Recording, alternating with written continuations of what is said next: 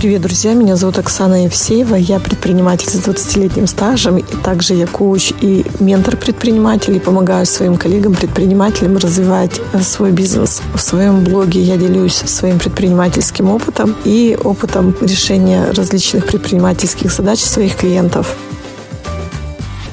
Есть интересная история и типичная, наверное, и наверняка, если вы небольшой предприниматель, она не очень звучит. Если ваш бизнес относится к категории микро или малого бизнеса, и вы претендуете на развитие там и попадание в средний сегмент или еще выше, то наверняка вы сталкиваетесь или уже сталкивались, и это прекрасная новость, с такой проблемой. Любой специалист, выросший со своей собственной экспертизы в бизнес, сталкивается вот с какой штукой. Часто приходится выбирать, что я в моменте буду развивать свою собственную экспертизу в продукте, который является там основным ключевым в моей предпринимательской деятельности, или развивать какие-то предпринимательские скиллы. Потому что вот этот выход из экспертизы, который дал тебе возможность стать предпринимателем и свой продукт уже не создавать не в найме, а как предприниматель, он такой опорный до какого-то момента. Да, я хорошо понимаю, что я делаю, и я на рынке, как продавец своей услуги или своего товара, могу четко про него все рассказать. И лучше, чем я его никто не продаст. И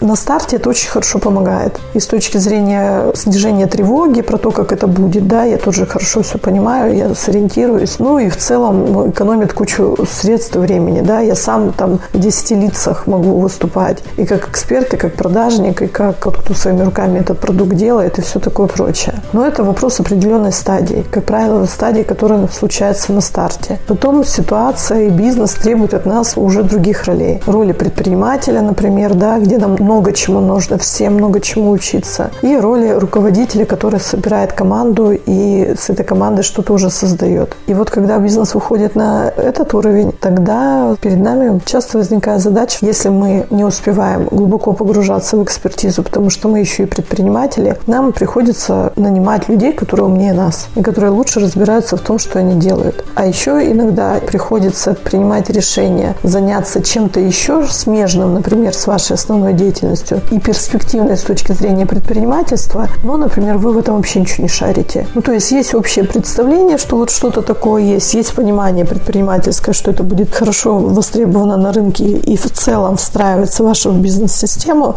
но вы в этом ничего не понимаете. И тогда вот этот ваш весь предыдущий опыт, это скорее не ресурс для того, чтобы двигаться вперед, а тормоз. Потому что многие начинают с того, что начинают погружаться, что там за процесс и как там все устроено, как это все сделать. Нужно глубоко, хорошо понять суть того, чем я собираюсь заниматься, прежде чем что-то делать. И, как правило, эта стратегия, она такая не очень эффективная, потому что на это нужно время. Иногда время – это ключевой фактор, который играет против нас или за нас. Это первое. Второе, что мы все равно так глубоко экспертно не погрузимся и не изучим ту сферу, в которой собираемся заниматься предпринимательской деятельностью. И тогда вопрос, что делать? куда развиваться. И тогда нужно признать, что я скорее предприниматель, а не эксперт что сейчас моя предпринимательская роль требует других навыков и скиллов, и мне необходимо научиться разговаривать, нанимать, выстраивать коммуникацию, управлять людьми, которые в предмете разбираются лучше, чем я. И это реально вызов. Но если подходить к этой задаче с точки зрения эксперта, такого же эксперта, как и те люди, с которыми ты собираешься взаимодействовать, то это всегда ситуация с проигрыша. Или ты никогда не будешь нанимать умнее себя, или ты никогда не сможешь ими управлять. Потому что из роли эксперта ты всегда будешь на несколько ступенек ниже. И это всегда будет влиять на ваши коммуникации. Там, возможно, будет недоверие с вашей стороны, будет чувство неуверенности, неполноценности, будут сомнения в том, правильно ли вы даете указания и правильно ли вы понимаете результат работы, много еще чего. Что в этом случае выручает и что я обычно рекомендую для своих клиентов? Когда вы нанимаете людей, которые лучше разбираются в продукте и компетентнее вас, то тогда хорошо понимать, что ваша роль сейчас – это роль предпринимателя. И вы берете человека, который будет создавать для вас качественный продукт. Ваша задача здесь – уметь организовать его труд и донести до него мысли о том, какой результат работы вам от него необходим. И проконтролировать выполнение с тем образом результата, к которому вы, например, вместе пришли. Второе, очень здорово, когда вы разговариваете со своей командой и с такими людьми языком задач. То есть вот для меня есть такая определенная задача. Расскажи, пожалуйста, как ты будешь будешь ее выполнять. Очень кажется простой совет, но работает вообще даже для тех предпринимателей, у которых уже большой предпринимательский опыт. Не всегда нужно рассказывать людям, как и что необходимо выполнять. А если они еще и лучше разбираются в предмете, чем вы, то будет здорово, если они вам это расскажут.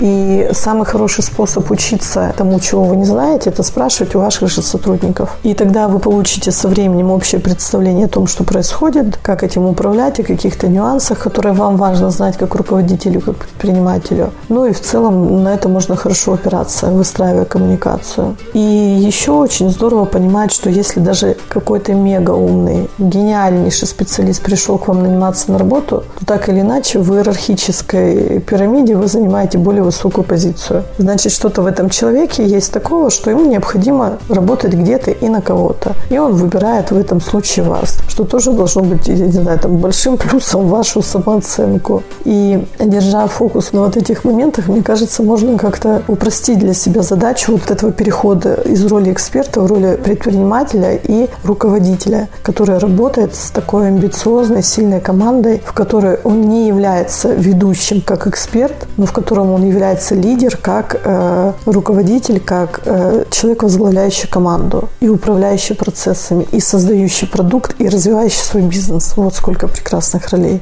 Мы записываем совместно с моим маркетологом подкасты и еще и разбираем кейсы из ее предпринимательской деятельности параллельно. И вопрос от Алисы по поводу того, что будет, если тот человек, который хорошо разбирается в продукте, приходит в найм к человеку, который нифига в этом не шарит. И не будет ли тут места разочарованию? И мы когда-то уже в подкасте говорили про формирование неоправданных ожиданий и со стороны работодателя по отношению к работе, к тому, что там будет ожидать соискателя, и соискателю не формировать вот эти вот ожидания со стороны работодателя. И если мы говорим о ситуации, когда предприниматель, не понимая глубоко, не имея экспертизы в каком-то продукте, собирается этот продукт реализовывать и на этом зарабатывать, и ищет того, кто может сделать это, тогда там, конечно, очень хорошо ясно на берегу разговаривать о том, что мне нужен человек, которого не надо учить и которому не надо рассказывать, как делать, потому что не учить, не рассказывать я тебя не могу. Ты должен знать, как делать свой продукт, ты должен понимать глубоко в этом всем, и я еще должен от тебя какие-то знания в этом плане получать.